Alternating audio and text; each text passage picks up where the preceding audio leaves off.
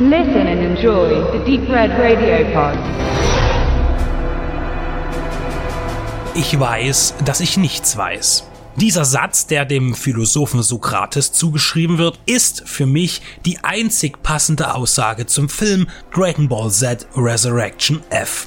Ich bin schon lange aus der Materie raus. Mein Wissen über das erfolgreiche japanische Manga- und Anime-Franchise Dragon Ball bezieht sich auf die 42 Basisbände, erdacht von Akira Toriyama, die von 1984 bis 1995 publiziert wurde. Über 250 Millionen Exemplare wurden bis heute weltweit verkauft. Dass meine Eindrücke zu dem neuen Kinofilm in einer sehr persönlichen Review münden würden, war mir klar, aber durch meine Recherche sollte ich auf ein riesiges Imperium stoßen, das zu greifen in wenigen Tagen unmöglich scheint. Ich las die Abenteuer um Son Goku mehr als fünfmal und noch öfter blätterte ich die Bücher einfach nur durch, um die Zeichnungen zu erblicken, die auch ohne Text genügend Aussagekraft besaßen, um die Story zu erzählen. Hinzu kam, dass ich mir, als jemand auf der Schwelle vom Kind zum Jugendlichen, ohne einen Altersnachweis aufzeigen zu müssen, teils, wenn auch weniger erotische Inhalte und umso mehr explizite Gewaltdarstellungen eröffneten.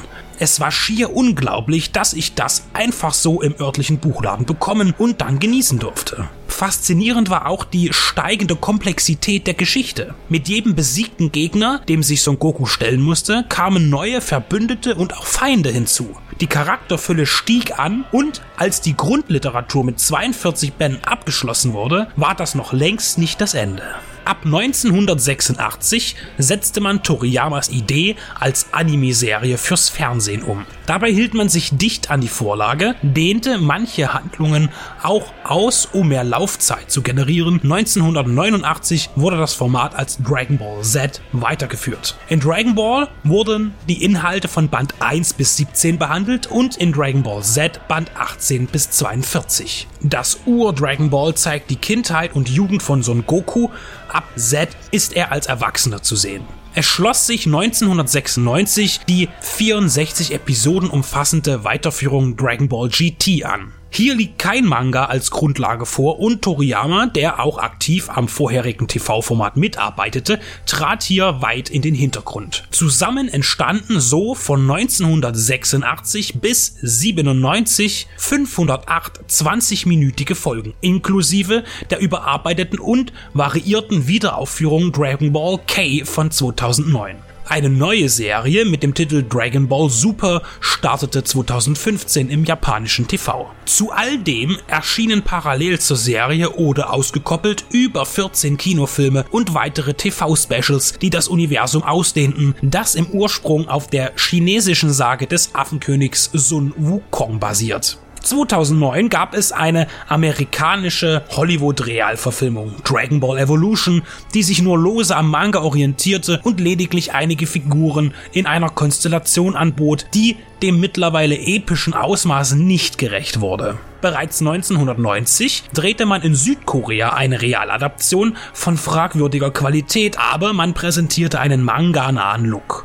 1991 folgte eine taiwanesische Inszenierung, die mit wesentlich mehr Aufwand gestaltet war, inklusive heute schrecklich aussehender CGI-Effekte, die zum damaligen Zeitpunkt jedoch sehr fortschrittlich waren. Auch hier sind die Charaktere deutlich äußerlich zu erkennen und bieten kunterbunte Slapstick-Kampfaction. Soweit wäre Dragon Ball angerissen. Wenn man sich einmal wieder näher damit beschäftigt, kommt man in einen Informationssumpf, aus dem man nicht mehr so leicht herausfindet, in dem man sich aber gar nicht so unwohl fühlt. Die Namen Krillin, Bulma, Tenshinhan, Yamchu, Shaozu, Mr. Satan, Muten Roshi, Freezer, Cell und Boo kommen zurück und man bastelt im Geist die Story wieder zusammen. So erwirkte das Erscheinen des neuen Dragon Ball Kinofilms bei mir eine Nostalgiewelle, die noch lange nicht in der Brandung angekommen zu sein scheint.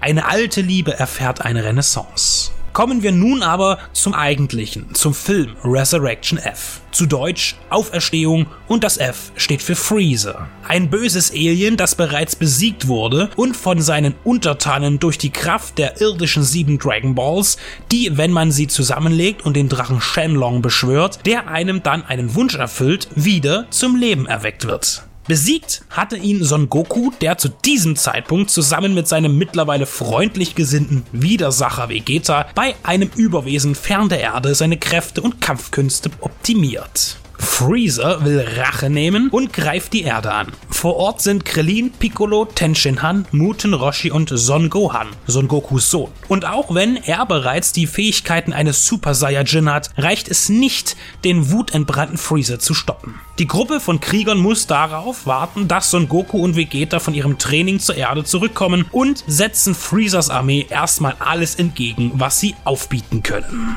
Natürlich wird dabei unser Planet in Stücke gehauen und selbstverständlich wird Goku rechtzeitig eintreffen, um gegen Freezer anzutreten und mit großer Wahrscheinlichkeit wird niemand, der sich je mit Dragon Ball beschäftigt hat, in den letzten drei Minuten ein einziges Wort verstanden haben. Da ging es mir nicht anders, denn das Basiswissen reicht nicht aus, um der Handlung zu folgen. Das ist dann aber auch nicht weiter schlimm, denn die gibt es auch nicht.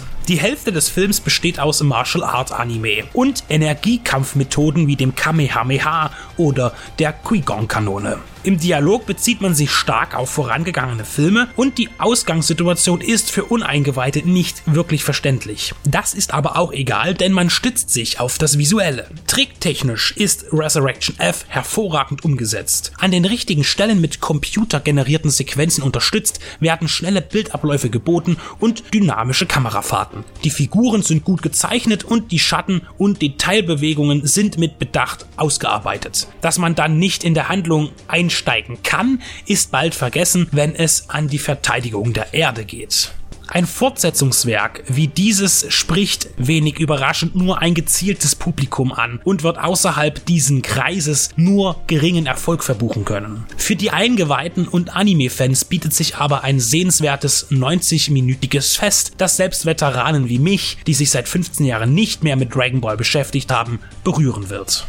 Fremdlich wirkt der Einsatz von Metalcore, der im Score einmal zum Einsatz kommt. Besser passen die Stellen, die klassisch mit Chorgesang untermalt sind und den Film mehr Größe verleihen und eine gewisse Ernsthaftigkeit. Der typische Humor wird aber beibehalten und weiter bedient, jedoch steht er nicht im Vordergrund. Der fast ein Drittel der Laufzeit einnehmende finale Kampf zwischen Freezer und Son Goku, der im Modus eines Saiyajin-Gottes kämpft, ist dann als Kernstück zu sehen. Eigentlich ist Resurrection F eine Serienepisode von dreifacher Länge. Und doch ist er mehr, denn die zeichnerische Umsetzung hebt sich von dem Fernsehfolgen ab. Zusätzlich wäre noch zu erwähnen, dass der Schöpfer selbst, Akira Toriyama, das Drehbuch verfasste und auch für das Charakterdesign verantwortlich ist. Regie führte Tadayoshi Yamamuro, der durch die Mitarbeit an der Serie bereits mit dem Konzept vertraut ist.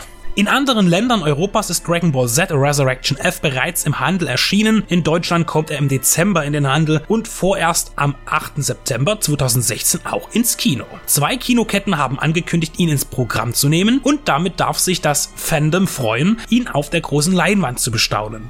Der Verleih kündigt ihn sogar in 2 und 3D an. Wo und in wie vielen Seelen er dann tatsächlich bundesweit zu sehen sein wird, bleibt abzuwarten. Dragon Ball hat sicher eine feste Gemeinde in Deutschland, aber ob das ausreicht, die Kassen der Kinos zufriedenzustellen, ist fraglich. Ich habe mich beim Ansehen sehr begeistern können, was meiner Verbindung zu dem Stoff zuzuschreiben ist. Und gefreut hat mich auch ein kurzes Wiedersehen mit Prinz Pilaf. Empfehlen kann ich den Film somit niemanden, der sich nicht schon positiv mit Dragon Ball auseinandergesetzt hat oder japanischen Zeichentrick schätzt. Denn alle anderen werden es nicht verstehen zum Beispiel meine Eltern.